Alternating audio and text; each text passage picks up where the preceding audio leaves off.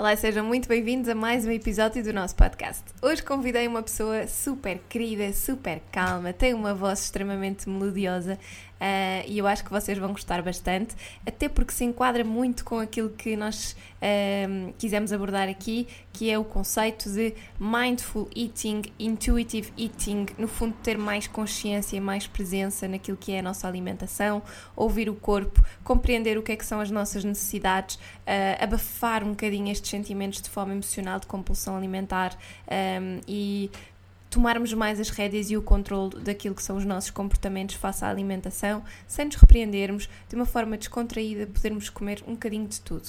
Eu espero que vocês gostem. Eu acho que ficou um episódio bastante bom, bastante esclarecedor e espero que vos ajude também, que vos guie.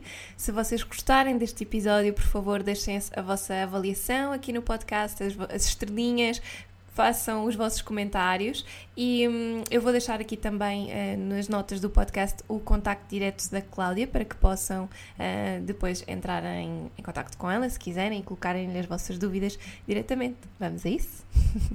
Seja bem-vindo ao podcast Alimentação Saudável. O meu nome é Mafalda Rodrigues de Almeida, sou nutricionista, fundadora da Levit e autora de três livros de receitas. Por aqui vamos falar de todos os temas quentes relacionados com a nutrição, alimentação de qualidade e estilo de vida. Vamos receber convidados especialistas em temas como a organização das refeições, as melhores técnicas de leitura dos rótulos e compras ou o impacto da alimentação no crescimento e desenvolvimento. Queremos que este podcast venha simplificar as suas escolhas alimentares e ajudá-lo a ter as ferramentas necessárias para uma alimentação mais nutritiva e completa. Por isso, pegue numa cadeira e sente-se bem confortável para ouvir tudo o que temos reservado para si. Este é o seu podcast. Cláudia, muito obrigada por teres aceito o meu convite. Antes de mais, gostava de, antes de fazer aqui as perguntas, gostava que no fundo começasse a apresentar-te um bocadinho, para quem não te conhece, como é que tem sido o teu percurso uh, e como é que surgiu a Holística. Olá, Mafalda, olha, uma, mesmo uma alegria enorme estar aqui, porque eu já acompanho o teu trabalho há muitos anos e tem sido super reconfortante e até uma inspiração ver, ver-te a crescer e ver como o teu trabalho de repente está ramificado em várias coisas e não sei, acho que quando vemos alguém um bocado da nossa indústria, apesar de fazermos coisas completamente diferentes a crescer, conseguimos também perceber, olha, se ela está a crescer, isto é espetacular, não só para o mundo, como também para mim, e pronto, e tem sido uma grande alegria e também obrigada por estar, pelo convite para estar aqui a falar sobre um tema que eu adoro tanto. Obrigada, sabe, porque este convite veio exatamente no mesmo sentido, porque uh, também sigo o teu trabalho há muito tempo, tenho visto que hum, o teu impacto no podcast, e pelo menos eu, eu, adoro o podcast, acho que tens uma voz muito tranquila, muito calma e é muito embalador, uh, mas acho que é muito giro percebermos que é isso que, que estavas a referir. No fundo, trabalhamos em áreas que são comuns e que, e que se complementam. Um, e, e, vemos que o trabalho de ambas está a crescer muito e isso é muito giro dentro das suas particularidades, dentro dos seus programas, mas é muito bom ver que realmente o nosso público está cada vez mais crescido no sentido de valorizar mais este tipo de temas. Sim, é espetacular. Um, então, como tu disseste, eu tenho um podcast que é o Oficina e tenho um projeto que é o Holística, que até muito recentemente chamava-se Oficina Alice, mas também com o crescimento, o meu crescimento pessoal, o crescimento do projeto passou para o Holística. No Holística, o que nós procuramos é olhar para o nosso estilo de vida como um todo. Eu sou health coach e, portanto, uh, o meu trabalho é um, não estou sozinha, porque não é para falarmos de, uma, de, de, um trabalho holístico temos de ter aqui várias componentes, mas eu foco na parte alimentar, de meditação, do exercício físico. Uh, no fundo é criarmos um estilo de vida com todas as guidelines que hoje em dia há no mundo, não é? Se nós formos ao Instagram, vemos que as pessoas nos dizem o que comer, como treinar, e, é, e, é espetacular que estas ferramentas existam, mas que haja também algum conhecimento e alguma vontade de olharmos para nós e perceber em que é que isso consiste. Por isso eu tenho programas online, uh, foco muito na parte de alimentação intuitiva, porque como é óbvio e como normalmente acontece sempre, precisei de uh, aprender a conectar-me de, de, uma forma intuitiva com os alimentos, porque estava muito focada uh, só na nutrição e em tudo aquilo que lia e de repente comecei a criar uma relação muito chata com a comida, muito não obsessiva, mas estava sempre preocupada de estar a intoxicar o meu corpo com aquilo que comia. Nós já podemos falar sobre isso mais, mais lá para a frente. Um, e pronto, é esse o trabalho que tenho vindo a desenvolver. E já que falas de, assim, da alimentação mais consciente, mais intuitiva, isso no fundo para os health coaches é um conceito quase de nutrição primária, pelo que percebo, não é? Vai mais, tem mais a ver com a forma como te conectas com as emoções. Um, tu, tu, estavas a referir esta tua relação um bocadinho mais chata com a alimentação, isso veio de algum distúrbio alimentar, algum período da tua vida em que tu tenhas tido preocupações nutricionais ou com o corpo e que tenhas sentido que foi um extremo de já não te sentires bem com a alimentação? Uhum, sim. Uh, nunca passei por um distúrbio alimentar, mas acho que nós mulheres, estou, estou a generalizar, sentimos sempre alguma pressão de corresponder a um certo tipo de corpo, não é? E muitas vezes queremos uh, ter, aquele, ter um tipo de corpo e nem sequer aceitamos que nós nunca vamos conseguir ter aquele corpo simplesmente porque a nossa estrutura óssea, a nossa forma física, nunca, por exemplo, nunca vou pedir, poder vestir um 34 porque tenho as ancas largas, não é? E muitas vezes estamos só focadas naquela imagem que queremos ter e não olhamos para o nosso corpo e percebemos que isso é um objetivo que não é sequer compatível com, com o nosso corpo. Portanto, há aqui logo um princípio de não aceitação do, do nosso corpo. E hum, eu comecei por aí, sempre por uma vontade de ter um corpo que não tinha, apesar de nunca ter transformado uh, este desejo numa coisa extrema, de não ter desenvolvido um distúrbio alimentar ou uma compulsão alimentar, mas havia sempre algum desejo de perder peso. Depois uh, emigrei para trabalhar numa companhia aérea no Médio Oriente e tinha uma, uma sobrecarga muito grande a nível de trabalho, porque estava sempre, imagina, uma semana estava na Austrália, depois na semana seguinte já estava nos Estados Unidos e isto para o corpo é assim um choque muito grande, já para não falar no ar úmido sempre dentro do avião. Então quando fui para lá e comecei a perceber que ia ter esta vida maluca, entrei em pânico porque cá em Portugal eu tinha um sistema imunitário um bocado fraquinho, era saudável mas estava sempre a adoecer, sempre constipada. Pensei, bolas, eu agora, foi a primeira vez que pensei, e já tinha pai uns 25 anos, eu vou eu vou ter de fazer alguma coisa por mim, pela minha saúde, porque até então tu vais ao médico, sabes, é um penso rápido, tipo, dão-te um remédio aqui, dão-te. Uh, e ao médico chinês davam uns suplementos e pronto, e era isso. E foi mesmo a primeira vez em que eu pensei: se eu quero fazer alguma coisa por mim, eu vou ter de mudar. E comecei pela alimentação, que é aquela coisa elementar, não é? Que nós temos de fazer todos os dias. E descobri o mundo da alimentação natural, que na altura, isto foi em 2013, já estava a ser, já estava a falar bastante mudei completamente a minha alimentação, deixei de comer açúcar, glúten, um, tudo o que era processados, aqui não, não, não estou a falar, por exemplo, de tofu, estou a falar de bolachas e batatas Sim. fritas e essas Os mais agressivos, os ultraprocessados, não é? Exato. Um, e de repente entrei assim numa bolha de alimentação super natural, super um, zero intoxicar o meu corpo. E começou aí a opção de ter sempre esta alimentação e com esta profissão era uma coisa super difícil de, de gerir, não é? Porque imagina, por exemplo, para os voos dos Estados Unidos eu nem sequer podia levar comida de casa, não era permitido. Então eu estava 15 horas dentro de um avião a ter obrigatoriamente de comer a comida do avião e não podia passar 15 horas só a comer fruta, era um voo super desgastante. Então comecei a ficar super a sentir-me super culpada sempre que comia coisas que não estavam dentro da minha lista de alimentos que eram saudáveis e que me iam fazer bem.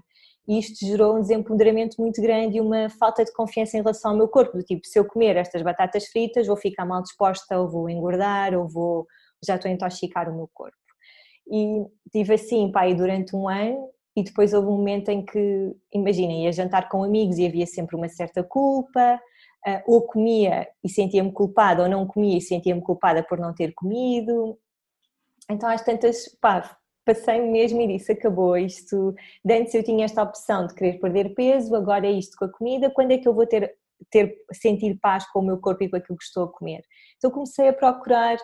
Um, alternativas, comecei, primeiro comecei por mim a querer estar mais conectada com a comida e a quando fazer uma escolha a trabalhar a culpa, quando fazia, imagina, quando comia queijo com pão. Um, depois comecei a procurar na internet, descobri o conceito de Mindful Eating e a partir daí não parei porque realmente aquilo fez-me todo o sentido e faz-me cada vez mais. E já que falas no Mindful Eating, o que, é que, o que é que nos podes dizer sobre isso? Em que é que consiste? Então, Mindful Eating é vem, vem claro do conceito mãe, que é o conceito de mindfulness. O conceito de mindfulness é estarmos presentes, estarmos no momento presente, sem julgar aquilo que está a acontecer. Portanto, eu estou tão presente que não interessa se eu estou feliz, se eu estou triste, se está um turbilhão dentro de mim, eu estou só a viver com presença. O conceito de mindful eating é isso, mas à mesa. Portanto, pode estar eu posso estar a comer uma feijoada ao pequeno almoço e não vou estar a julgar esta feijoada, não vou pensar que me vai engordar, que é, se é nutritiva ou não. Depois, associado ao conceito de mindful eating, e que é um conceito que é espetacular para trazer esta presença na nossa vida, também temos de falar no conceito de alimentação intuitiva ou intuitive eating, porque tu, todos estes conceitos e toda esta informação vem sempre de, dos Estados Unidos, de, de, da língua inglesa. Sim. E a alimentação intuitiva um, tem como base esta, esta mindfulness, a presença, mas implica nós também estarmos conectadas com o nosso corpo, conectadas com os sinais de fome e saciedade do nosso corpo, perceber se aquilo que queremos comer se nos vai nutrir de alguma forma fisicamente, outras vezes emocionalmente. Portanto, aqui implica um autoconhecimento do nosso corpo, enquanto que a questão de mindfulness é quase como entras numa meditação ativa com a refeição. Eh, por isso, faz mais sentido trabalhar mais o conceito de alimentação intuitiva porque engloba-nos, eh, nós estamos a responsabilizar pelas escolhas que estamos a fazer. Exato, isso é o que eu costumo dizer às pessoas para fazerem as pazes com as escolhas. Se há um fim de semana que nos foge ao controle porque estamos em casa de amigos ou estamos de férias num sítio qualquer e não há escolhas melhores, isso vai contra aquilo que seria suposto nós fazermos, temos que aprender a aceitar que aquilo não vai ser perfeito, perceber como é que nos podemos proteger e o que é que nós podemos controlar nas refeições a seguir, não é? Uh, para irmos de encontro ao nosso objetivo, ou se calhar até não, vamos simplesmente desfrutar e abusar naquele momento e depois a vida continua e isso não quer dizer que a nossa alimentação não seja má, não é? Acaba por ser um equilíbrio. Quando falas em alimentação intuitiva, um, de, que forma é que tu aplicaste isso na prática? Ou seja, como é que tu sentiste que isso mudou essa relação que tu tinhas com a alimentação que acabava por não ser tão saudável, porque te sentias constantemente culpada, e isso acontece muito com as pessoas que nos ouvem, um, e como, quando é que sentiste que isso fez o clique na tua cabeça para mudares a forma como pensavas relativamente à alimentação? Uh, bem, no meio desta história toda, eu depois desenvolvi uma intolerância ao glúten fortíssima, uh, fui diagnosticada com síndrome do intestino irritável que me deixou ainda durante um ano e tal com medo de comer, porque tudo o que eu comia deixava-me super mal disposta, inchada, com diarreia assim no meio do nada, sabes? De repente eu era refém daquilo. E isso deu-me forças também para integrar. Nessa altura já tinha começado a implementar algumas coisas, mas realmente a perceber, bolas, isto é quase tudo emocional, tenho a certeza absoluta que é a pressão que eu estou a pôr em mim. E aos poucos comecei o meu processo de, de cura e de conhecimento, acho que mais do que cura, de autoconhecimento. E começou com o diário alimentar, que é uma coisa que tu provavelmente também fazes no teu trabalho, mas eu escrevia mais do que as quantidades não importavam, mas era como é que eu me sentia quando estava a comer aquilo e comecei a perceber aqui alguns padrões em relação à culpa, por exemplo, sempre que comia determinado alimento sentia-me culpada, sempre que comia, há muito esta associação de uh, se eu estou a comer sopa ou uma salada sou boa e se estou a comer um chocolate sou má, sou fraca, um, não tenho força de vontade e comecei a perceber aí esses padrões que tinha. Depois também o diário alimentar ajudou-me muito a perceber os reais sinais de fome e saciedade do meu corpo, porque muitas vezes é fome emocional, muitas vezes é uh, estou a comer porque quero estar distraída e não é mesmo aquela fome que tu sentes, não é aquela fome em que o estômago ronca, em que, em que tu sentes mesmo que tens fome. E isso foi, foi quando eu comecei a sentir que, espera, eu posso fazer as coisas com calma, parar para escutar o meu corpo, trazer esta, esta mindfulness para a minha vida à mesa em vez de ser só uma barata tonta que anda atrás de diagnóstico em diagnóstico e agora vai comer isto e depois vai comer aquilo. Fiz um, duas dietas bastante restritivas durante este período, fiz, estive com os low FOD maps que me ajudaram um bocado a, a restabelecer um, a minha flora intestinal, já deixei de ser tão, tão vulnerável àquilo, àquilo que comia e depois estive a fazer uma dieta do Dr. Gundry, não sei se se já ouviste falar, em que a base é toda comer couves e tive pai um mês. Completamente o oposto da FoodMap. Sim, exato. Um, e pronto, mas precisei de passar por estas experiências para, em primeiro lugar, sentir mais confiança no meu corpo e passar por esta restrição e para depois, aos poucos, um, voltar a, a ter uma relação saudável com a comida. Mas isso é giro, o que tu, o que tu descreves, o teres passado por duas dietas que acabam por ser tão diferentes, porque isso realmente é comer de uma forma intuitiva e perceber que nem toda a gente se dá bem com o food map, as dietas low food map, e nem toda a gente se dá bem com uma alimentação que tenha um bocadinho de tudo. E depois aparecem sempre aquelas dúvidas do, do glúten e ah, mas eu fiz a análise e não tenho intolerância e agora devo deixar de comer ou há aquela ideia que depois a pessoa deixa de comer completamente, depois fica ainda pior, mais intolerante aqui, neste, aqui este conceito da alimentação intuitiva faz-me todo o sentido, que é, nós devemos perceber, se eu não me dou bem com brócolos, apesar dos brócolos não serem muito sinalizados nos food map, se calhar se estou a fazer esta dieta food map, vou incluir os brócolos na lista dos alimentos a não comer. Se eu me dou bem com glúten às vezes, ou se posso de vez em quando, no fim de semana, apetece uma torrada e como, mas no dia a dia não comer, se calhar isso é o suficiente para não ter que deixar o glúten de todo, mas poder no meu dia a dia ter uma alimentação que me permite não ficar inchada e comer um bocadinho de tudo. E por isso isso que referes é muito importante, as pessoas começarem a escutar mais uh, e conseguirem compreender melhor quais é que são os sinais do corpo, como é que ele reage, se fica bem, se não fica bem, se fica inchado e, e o que é que se passa por aí. Mas já que estavas a falar de, de, do diagnóstico do síndrome do cólon irritável, isso é, sabes que é uma coisa que muitas vezes eu peço às pessoas, depois de virem à minha consulta, eu digo, olha, eu gostava que consultasse um gastroenterologista por causa dos sintomas que tem, nem que seja para fazermos aqui um despiste mais adequado e percebermos se é necessário um tratamento mais eh, um tratamento mais específico para, para aquela pessoa, além da dieta e além do, do restante plano alimentar. Porque sabes que muitas vezes um, ehm, os, os sintomas estão lá, as caixinhas estão todas lá e a pessoa encaixa ali perfeitamente, mas não está diagnosticada. Tu foste por tua livre e espontânea vontade por realmente teres estes sintomas, foste perceber o que é que se passava, porque acho que há muitas pessoas que ainda não vão, acham que é normal, há comigo qualquer coisa que não me caiu bem e não Sim. vão. Sabes que eu só há pouco tempo, há pouco tempo, mas quando comecei a entrar neste mundo é que percebi que eu achava que estar sempre inchada era uma coisa normal, fazia parte de mim. Há muitas pessoas que acham isso. Isto sou eu, é o meu corpo. Uh, mas o que aconteceu por acaso foi assim uma fase muito, muito chata, porque foi quando eu descobri esta intolerância ao glúten e tudo mais, em que eu de repente um dia acordei e estava em Londres, portanto tinha operado o voo para Londres, e bebo um copo de água e ia vomitando a seguir. O meu, o meu estômago encheu, encheu completamente e nesse dia eu não consegui comer nada e pensei, hum, devo estar mal disposta. Depois, segundo dia, aconteceu exatamente a mesma coisa. Terceiro dia, eu tive pai 10 dias em que não conseguia comer nada. Eu comi uma maçã ao final do dia e, e já estava cheia, não, pá, fiquei magríssima, foi uma coisa mesmo muito estranha. Ao terceiro dia fui logo a uma gastroenterologista e tive o cuidado como não estava em Portugal, tive o cuidado de procurar referências de uma boa gastroenterologista, fizemos vários exames, não encontramos nenhuma bactéria. Ela pediu-me para hum, fazer um reforço de probióticos e para hum, fazer uma dieta de eliminação durante algumas semanas. Um, depois ela deu-me este diagnóstico e eu pensei, pá, é melhor pedir uma segunda opinião, porque isto é uma coisa tão subjetiva e era o que tu estavas a dizer, às vezes preenchemos as caixinhas todas, mas até pode ser outra coisa qualquer. Então pedi uma segunda opinião, voltei a fazer os exames todos, estava a ser acompanhada por estes dois gastroenterologistas ao mesmo tempo e realmente era compatível o, o diagnóstico, eles dizem exatamente a mesma coisa.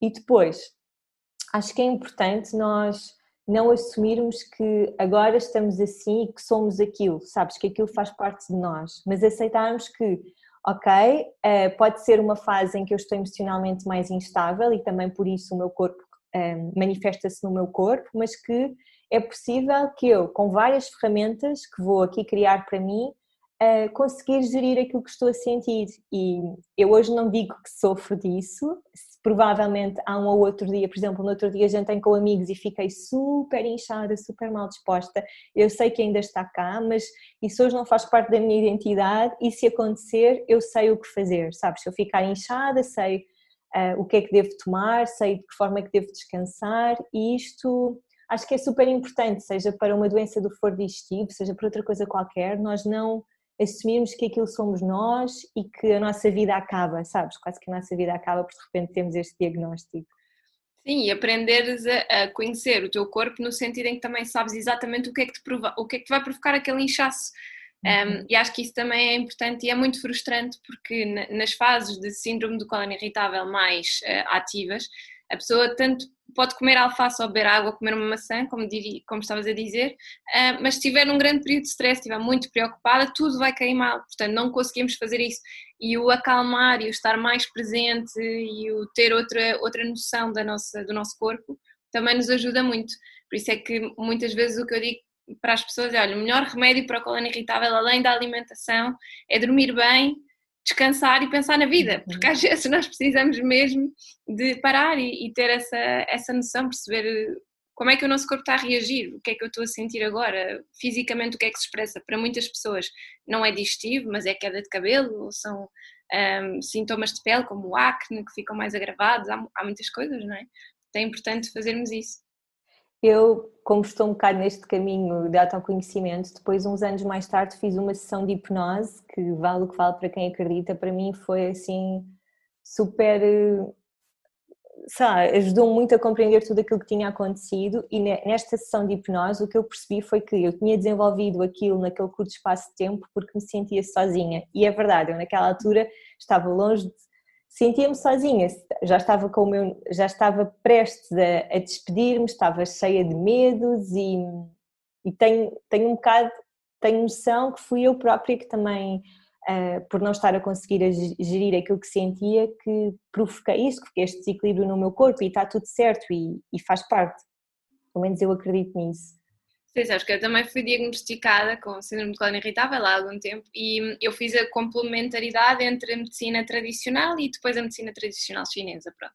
E tentei, tentei acompanhar as duas coisas, na altura até falei com, com a minha médica sobre isso um, e foi muito bom para mim ter conseguido aliar as duas coisas porque aquilo que a medicina convencional, digamos assim, não me estava a ajudar no que toca ao stress, porque a solução passava por ansiolíticos ou coisas simples como um Valdesperi, e eu disse logo que não.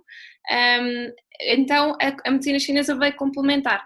E na altura, em conversa também dentro de uma consulta de medicina chinesa que eu faço com, a Anaísa Rocha, um, ela um, também me foi explicando um bocadinho que tinha a ver com um episódio emocional que eu tinha tido em determinada fase, portanto começámos a tentar montar o puzzle para trás e a tentar perceber o que é que tinha acontecido e percebemos que tinha sido aí uma mudança de paradigma na forma como eu estava a encarar a vida. E foi muito giro perceber isso e realmente perceber porque é que se chama um cólon irritável, não é? Porque é, que, porque é que ele é assim? Porque tem a ver com as nossas emoções e com aquilo que nós acreditamos e com aquilo que estamos a absorver e a sentir no momento. E a nossa flora também sente. Então é muito giro perceber essa, essa relação. Eu também fiz as duas coisas, fiz medicina chinesa e medicina convencional tradicional, não sei como quisermos chamar. E, e pronto, e fez muito sentido ter estas duas estas duas valências, não é? Não ser só, não trabalhar só uma coisa.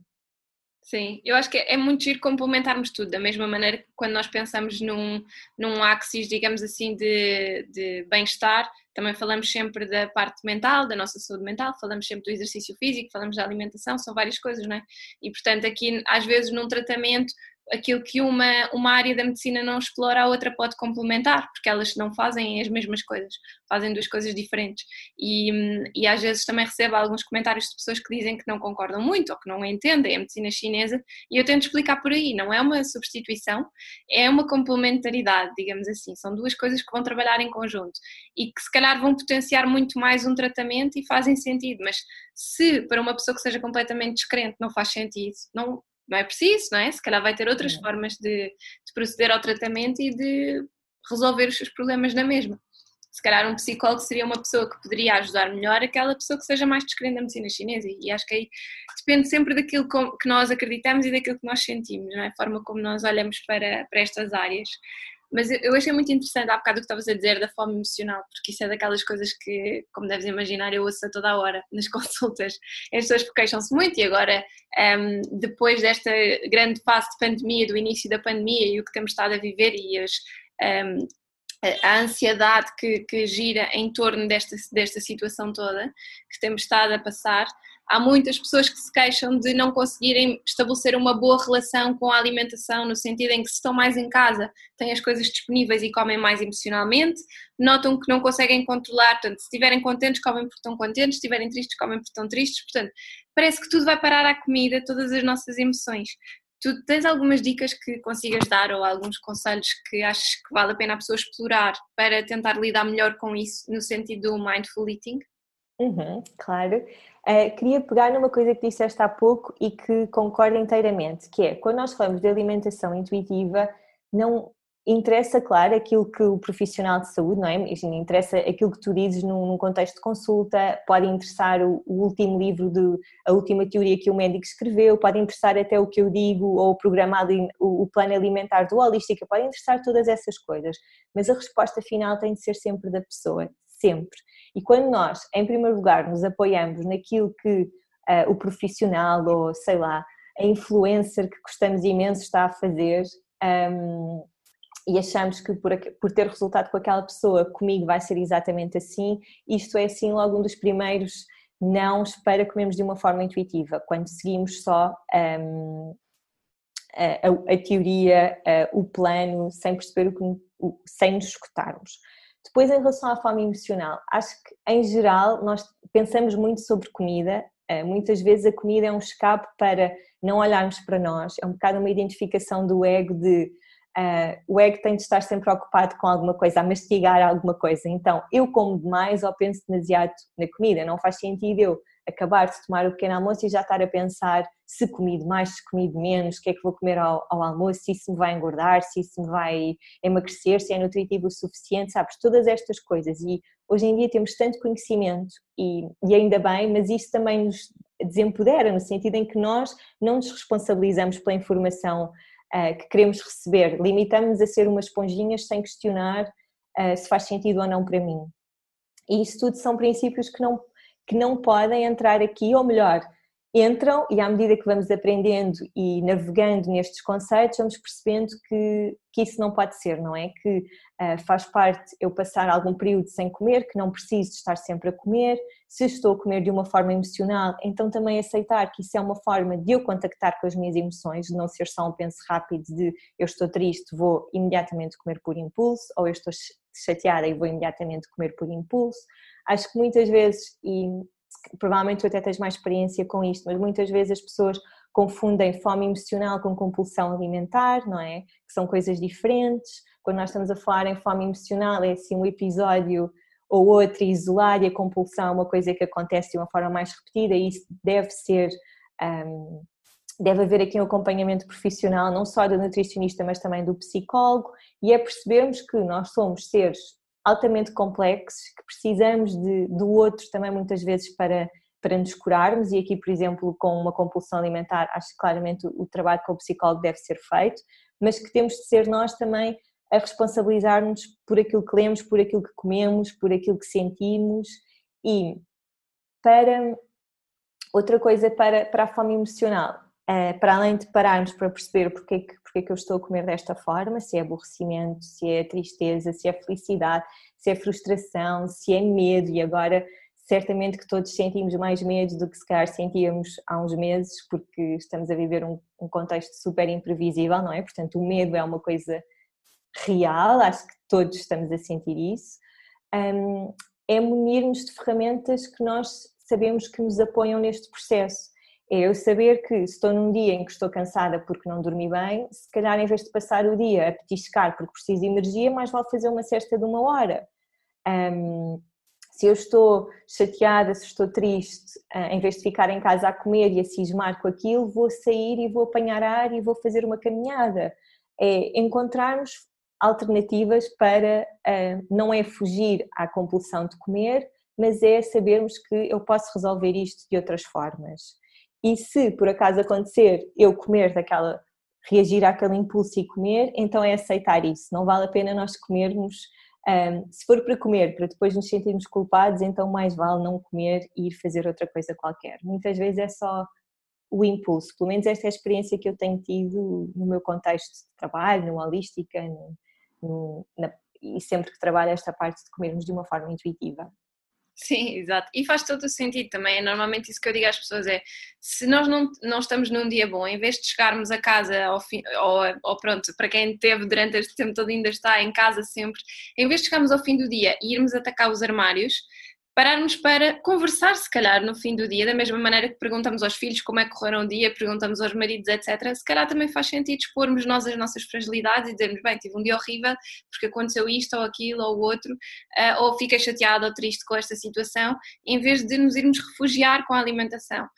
E, e para, para quem vem às minhas consultas, muitas vezes eu, eu, eu comento aquilo que me ajudou no fundo e vou-lhes dizendo, olhem, quando comecei a viver junto tive estes desafios e fui superando desta forma e senti que a, a forma emocional que eu tinha quando era mais miúda um, não, foi, não foi resolvida de um momento para o outro também.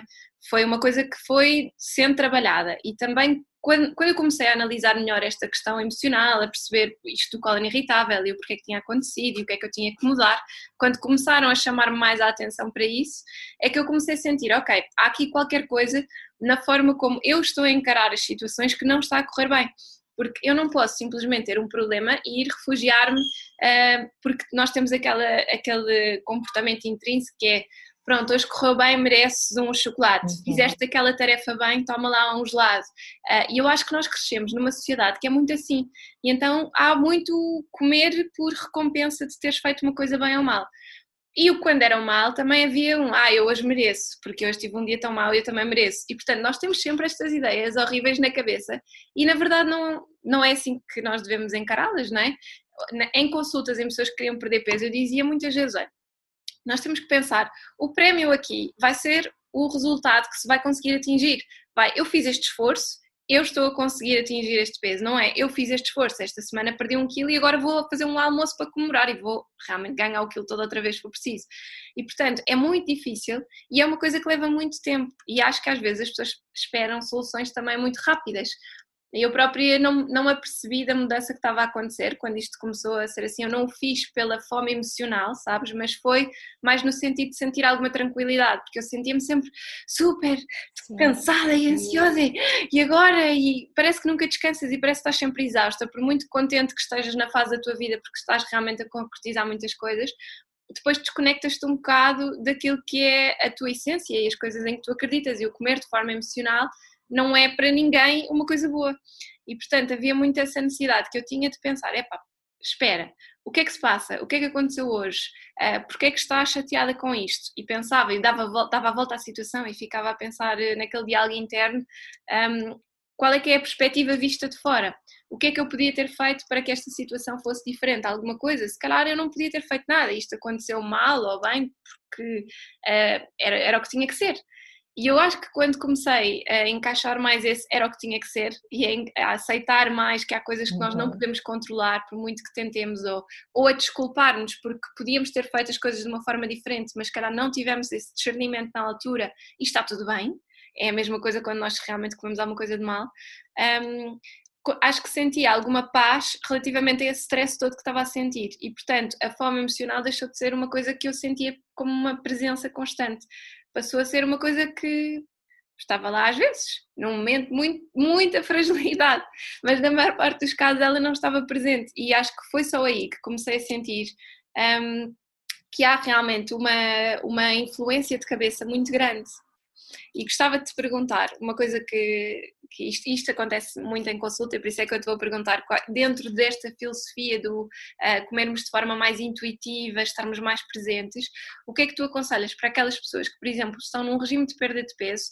E eu digo, olhem, ao jantar vamos fazer uma refeição mais leve, vamos fazer o prato todo igual à família, mas não vai haver o arroz. E há imensas pessoas que tentam fazer isto e que falham e que sabem que têm aquele objetivo e que querem cumprir, mas acabam por pôr o arroz ou a batata ou a massa ou o que for no prato. O que é que tu dirias que uh, a pessoa pode ter presente numa situação destas? Qual é que é a mudança aqui que se deve fazer? Bem, um, esta parte de comermos de uma forma intuitiva vai um bocadinho contra a cultura da dieta. E é aqui que, e é claro, eu percebo perfeitamente e é completamente legítimo que as pessoas queiram perder peso e não é, não é isso que está aqui em cima da mesa. Mas muitas vezes, se calhar, quando as pessoas chegam até ti, já tentaram durante muito tempo fazer dietas super restritivas que falharam, sabes? Aquele ciclo da dieta péssima em que estão descontentes com o corpo. Um, de repente decidem fazer uma dieta, fazem-se uma maluqueira de deixar de comer hidratos ou fazer uma dieta super específica em que só comem meia dúzia de coisas. Depois, claro, o corpo entra numa privação brutal, perde energia, a pessoa um dia passa-se, come de uma forma compulsiva e acabou a dieta. E depois, a partir daí, é perdido por 100, perdido por 1000. Então, vou comer tudo o que me apetece e depois volto a este ciclo. Segunda-feira volta à dieta. Exato. Por isso, provavelmente, não estou a dizer que é assim com toda a gente, até porque estou a generalizar, mas muitas vezes quando as pessoas procuram um nutricionista, se calhar já passaram por uma grande privação e existe em, dentro delas um sentimento natural de escassez. Eh, eu noto muito isso no meu trabalho, que é uma dificuldade enorme de, ok, eu ainda tenho comida no prato, mas já estou saciada, deixa-me perceber aqui quão saciada estou, mas não consigo deixar esta comida no prato, porque há esta escassez de eu passei por tanta privação e não é uma coisa consciente, é altamente inconsciente. E chegam muitas mulheres que não conseguem deixar a comida no prato, não conseguem perceber que, olha, eu posso comer isto daqui a uma hora, daqui a 10 minutos, se sentir que tenho fome, posso comer amanhã. eu acho que essa, esse medo de de eu vou ter também de comer o arroz porque vou ficar com fome ou, ou, ou não me consigo controlar, vem muito dessa escassez. Depois, como tu estás a dizer, acho que quando está num contexto de perda de peso e, e a ter aqui algum e a ter um acompanhamento do nutricionista, é importante focarem-se no objetivo final, mas também fazê-lo com presença, sabes? Perceber, olha, porque é que eu hoje quero comer este arroz? É porque estou uh, realmente cansada e preciso deste reforço extra de energia, então se calhar vou para a cama mais cedo. Ah, há sempre, o que eu adoro neste, quando nós falamos sobre isto, é que há sempre aqui a oportunidade de nós nos pararmos para nos perguntarmos o que é que o, que é que o nosso corpo nos está a dizer. Uhum. Depois tu falaste numa, numa palavra que é super usada e que eu ouço todos os dias e que é a palavra controle, de eu preciso de controlar aquilo que como, eu ontem descontrolei-me, eu eu estava super controlada e depois de repente aconteceu qualquer coisa e esta necessidade de controle acho que é uma coisa em primeiro lugar super da mulher, não é? De querer ter tudo ali em ordem, tudo assim, eh, eu tenho controle de tudo e, e é um bocado, eu acho que mais do que parar para controlar e sentirmos esta necessidade de controlar é parar para nos ouvirmos. E se não sei, acho que, acho que este é assim o princípio base mesmo. Eu sei que é super subjetivo e é difícil até para mim explicar, mas quando nós deixamos de querer controlar tudo o que comemos, tudo o que quem está à nossa volta come, um, e quando comemos de uma forma mais intuitiva, e isto também é super subjetivo, e ao início parece que, um, não é? Como é que eu vou se eu estou super desconectada de mim, como é que eu vou perceber se estou realmente a comer de uma forma intuitiva? Ao início andamos super atrapalhados com isso. Um, por isso essa, essa, essa escolha de comer ou não o arroz ao final do dia, acho que tem de ter um, sentirmos que não queremos estar no controle, que eu vou comer, escolher comer este arroz e tentar perceber porquê e lidar com essa culpa depois. E, e acho que também isto não tem. Eu não quero ser mal interpretada porque eu sei que estamos a fazer trabalhos completamente diferentes, mas acho que para, queremos fazer uma dieta tem de ser sempre por, hum, por nós, sabes? Não tem de, e eu passei por isso, eu queria perder aqueles 5 quilos e depois houve um dia que perdi por causa de um desgosto amoroso, perdi esse peso para em duas semanas e olhei para mim e nem sequer gostava de me ver assim, portanto eu queria perder aquele peso porque tinha esta imagem de que eu tinha de ser super magrinha ah. e hum, muitas vezes nós temos estes objetivos malucos de querer ter aquele peso ou ou de querer engordar e é só por pressão externa, não nos perguntamos se é mesmo isso que nós queremos.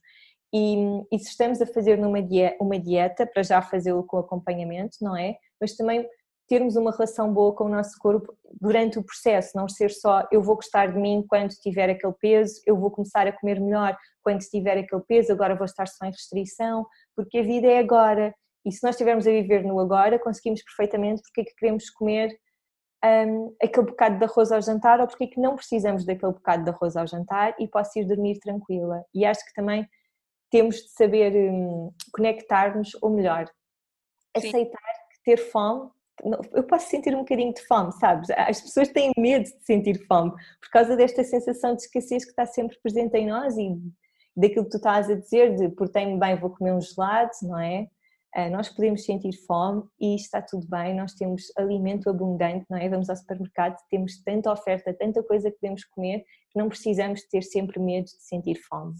Uhum. Eu acho que aquilo que tu, tu, a minha pergunta, tu conseguiste responder bem, ou seja, pelo menos tocar no, no ponto que eu gostava, um, ou que estava à espera, vá, digamos assim, que tu também fosses tocar, que é a questão do medo, porque a verdade é que um, há muitas razões para se procurar um nutricionista, e no meu caso, há, é como estavas a dizer, muitas pessoas que já vêm de outros tipos de dietas com o qual não se identificaram, há muitas pessoas que vêm até mim porque se identificam com a minha forma de comunicar, há muitas que vêm porque querem fazer uma transição alimentar e começar a incluir refeições mais vegetarianas, por exemplo, e eu, eu trato muitas pessoas com doenças inflamatórias, autoimunes, okay. cancerígenas, etc. Então, eu acho muito giro aquilo que tu dizes, porque quando as pessoas que estão comigo em processos de perda de peso, há algumas em que eu noto isso, as pessoas que não conseguem realmente largar o arroz ao jantar, pronto, isto era só um exemplo figurativo, claro, mas, mas é muito essa questão que é, eu vou ter fome, eu a seguir vou ter fome e eu não vou conseguir uhum. dormir e depois eu vou passar mal a noite e vou acordar à meia-noite e às vezes eu digo, calma, experimente, porque já come tanta coisa durante o dia e come tão melhor durante o dia que não vai acontecer isso. E depois há o medo de vou ter que fazer refeições diferentes para a família, pronto, e normalmente eu explico sempre, não é preciso, eu como exatamente, só há um jantar lá em casa, um almoço e um jantar. Nós comemos sempre exatamente a, a mesma composição de refeição, se calhar ou mudamos um bocadinho as quantidades em função da pessoa, ou então se calhar há alguns alimentos que eu, eu não vou sentir necessidade, por exemplo, eu não sinto necessidade do arroz ao jantar, se houver um dia que me apetece eu vou comer, porque se calhar fui correr e tive um grande desgaste e, e apetece-me. E tentar explicar isso às pessoas, às vezes não é fácil quando vem muito esta mentalidade da dieta ou do, emagrecimento, etc. Então eu tento sempre explicar conceitos que eu vejo que são difíceis de serem aprendidos logo. Às vezes na primeira consulta é giro porque é um trabalho de olha, agora vamos desmistificar isto tudo. Toma lá aqui uma data de conceitos uhum. novos e depois é agir ver os desafios das pessoas a aplicarem e a dizerem que isto correu bem ou isto correu mal Pronto, e essa questão que também referias do perdido por 100, perdido por mil, para mim é essencial. Eu digo sempre, não, a expectativa é, num intervalo de perda, por exemplo, se o objetivo para perda, é um intervalo de X a X. Vamos tentar chegar lá. A partir de X já é bem sucedido, por isso nunca nos podemos martirizar e pensar, eu não consegui o objetivo máximo da perda, eu só consegui metade. Não, o objetivo é sempre perder, não é? Portanto, não foi perdido por 100, perdido por 1000, foi perdido por 100, na próxima semana é perdido por 120, se calhar ok? E portanto vamos tentar sempre melhorar essa relação. Eu acho que isso, isso são coisas muito importantes e o perdermos o medo e o, o, comer de forma mais intuitiva também que insisto muito com as pessoas é isso, é deixar de ter medo, porque se nós vamos estar a antecipar que se calhar vamos ter fome à noite, não vamos fazer nada, porque vamos estar sempre com esse medo. Um, e para essas pessoas que têm esse medo eu digo-lhes sempre, leva os snacks todos, e depois logo vê quantos é que trouxe de volta para casa. Pronto, não é preciso ter medo, leve, leve comida a mais e depois logo vemos o que é que é preciso, porque assim não há o medo de vou falhar porque estou a fazer menos refeições e vou ter fome e vou ao café e vou comer um pastel de nata, não sei o quê. Há muitas coisas nesse sentido e acho que isso é muito importante. E depois outra coisa que eu sinto também, gostava de finalizar o nosso episódio com isso, era um, quando, quando nós sentimos que não estamos a ter melhor, os melhores comportamentos para a refeição ou seja, nós não estamos presentes, se calhar estamos a despachar e-mails, estamos em frente à televisão, estamos a ver qualquer coisa no telemóvel e quando a refeição acabou nem sequer nos lembramos do que é que acabámos de comer. E isto acontece muito um, nos almoços no escritório, que eu vejo isso muitas vezes, que é, acabou-se a marmita, de repente já está, já vimos, o, já respondemos às mensagens todas no WhatsApp que tínhamos em atraso porque estávamos a trabalhar e não conseguimos mexer no telefone e depois de repente vamos beber café e ai, agora apetece-me um doce, porque a refeição não foi suficiente porque não, não, não interiorizámos o que é que estávamos a comer, o que é que comemos, se estava bom, se estava mau, se estava quente, se estava frio. Isso acontece imenso. O que é que tu aconselhas aqui um, para ajudar nesse sentido?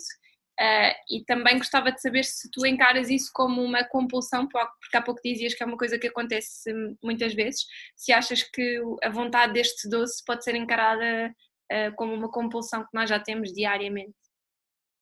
Então, queria só dizer uma coisa, quando, quando nós estamos a falar sobre comer de uma forma intuitiva e fazer dieta ou não dieta, restrição, um, eu não estava aqui a falar de doenças autoimunes, de pessoas que estão a passar por. Sim. que precisam de comer de uma forma. Sim, sim, não, mas é só para quem está a ouvir. Imagina que há alguém que tem um cancro e de repente está a comer eh, uma dieta muito específica, é para manter essa dieta muito específica. E depois, quando estiver bem, aí vamos pensar em comer de uma forma intuitiva, porque aqui não pode haver alimentos proibidos e permitidos. Nós temos de tentar que todos. Era um bocado como estás a dizer uh, com os filipinos, não é? Tu ao início precisaste tê-los escondidos e agora um, eles já fazem parte, já estão no teu armário e, e tu, eles deixaram de ser quase um alimento proibido, já são permitidos. Tu sabes que podes desfrutar daqueles filipinos quando quiseres, simplesmente sabes que não precisas de o fazer todos os dias. Uh, e é só para, para Acho quem. Percebeu, Cláudia, tu estavas a defender uma alimentação saudável eh, de uma forma mais completa e não propriamente restritiva e com esse comportamento eu não posso isto, eu não posso aquilo. Acho que é muito clara, não te preocupes. Mas eu tinha esquecido de dizer que quando são casos de doença é preciso ser visto, a opinião do médico e do nutricionista tem de estar acima de, de destes nossos sinais.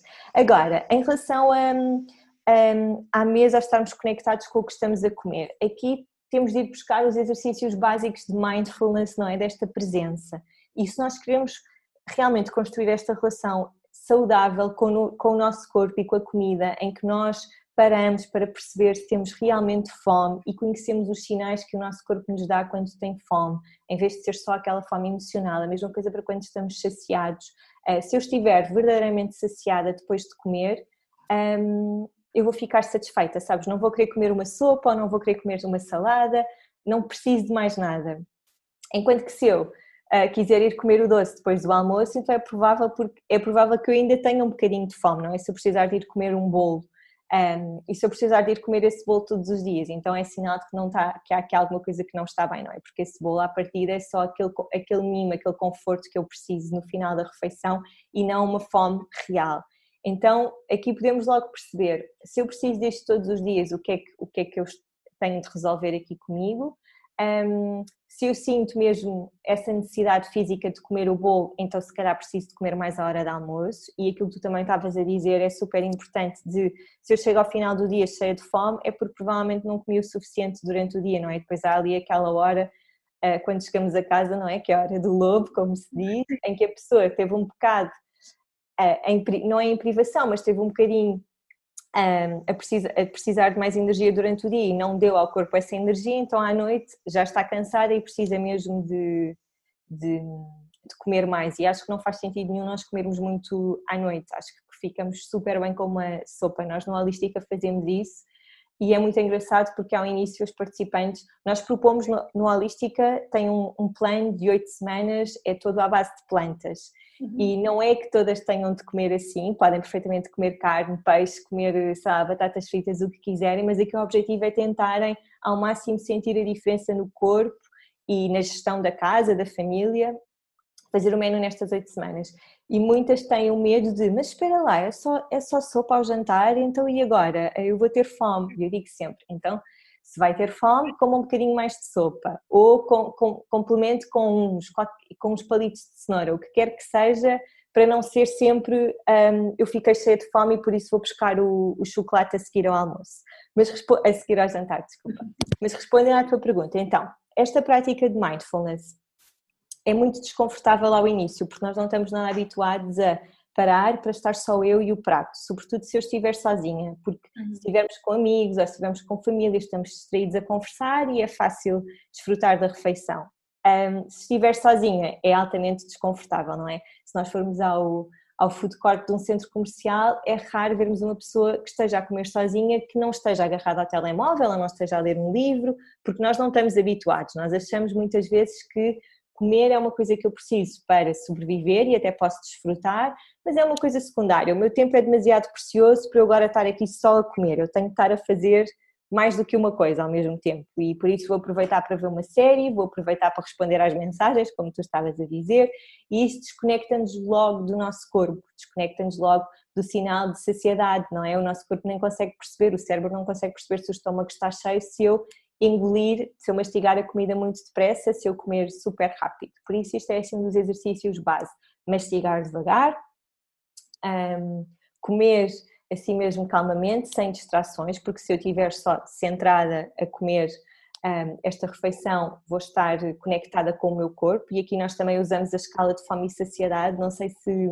se, é, uma, se é uma ferramenta que tu usas e ir-nos perguntando, olha, então eu estou agora em que número na escala? E também sei que isto é super subjetivo, mas é importante as pessoas perceberem, olha, eu agora, eu normalmente quando me sinto assim, quer dizer que estou num 6. Posso comer mais um bocadinho mais até chegar ali ao 7 na escala, a escala é de 1 a 10, para ficar mesmo confortável. Já sei que se chegar ao 9 ou ao 8, então já estou um bocado cheia demais.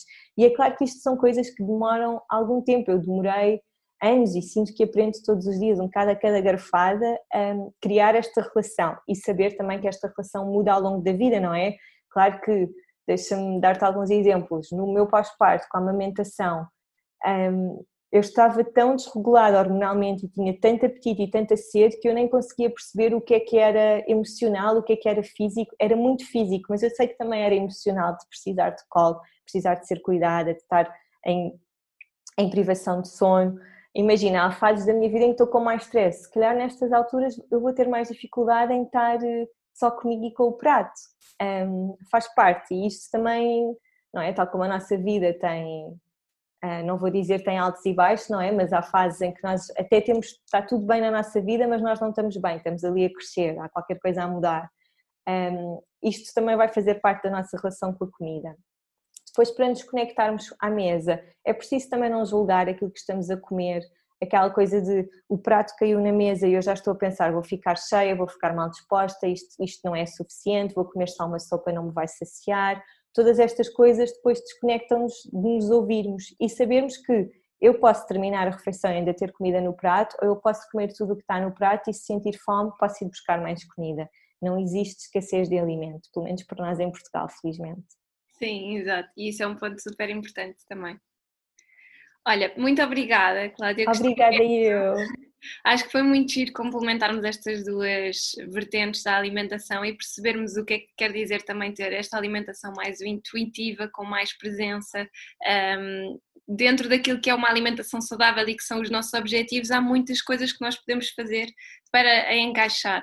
E acho que foi muito bom ter esta perspectiva tua. Muito obrigada. Obrigada, obrigada. Eu gostei muito do convite. Sabes, quando nós falamos sobre alimentação intuitiva, há ser uma corrente um bocadinho mais agressiva que vem do, uh, do body positivity e que é muito um, abraçar todos os corpos e um bocadinho contra um, a perda de peso, contra a dieta, como se eu tenho este corpo e, e claro que eu posso mudar, mas é uma corrente que, hum, que não defende muito isso e eu valorizo mesmo muito este, esta complementariedade, sabes? O, o trabalho do nutricionista no holístico é muito interessante porque nós estamos ali oito semanas a trabalhar estes exercícios e depois há o apoio da nutricionista que vai tirando dúvidas super práticas de então eu, eu, preciso de comer mais ou eu estou um bocado cansada, o que alimentos é que eu posso comer para reforçar aqui este cansaço? Portanto, acho que uma coisa tem mesmo de casar com a outra e se forem disciplinas um, trabalhadas individualmente não vai ter tanto efeito. Acho que precisamos muito deste conhecimento da nutrição, mas em primeiro lugar também temos de nos ouvir e eu acho que isso é uma coisa que tu fazes no teu trabalho, por isso estamos alinhadas. Sim, eu acho estas formas de encarar a saúde, pelo menos para mim é um bocadinho assim, quando nós vemos aqueles gráficos de bolinhas que se cruzam todos e há uma uhum. altura em que tu tens um bocadinho muito pequenino que é o cruzamento deles todos.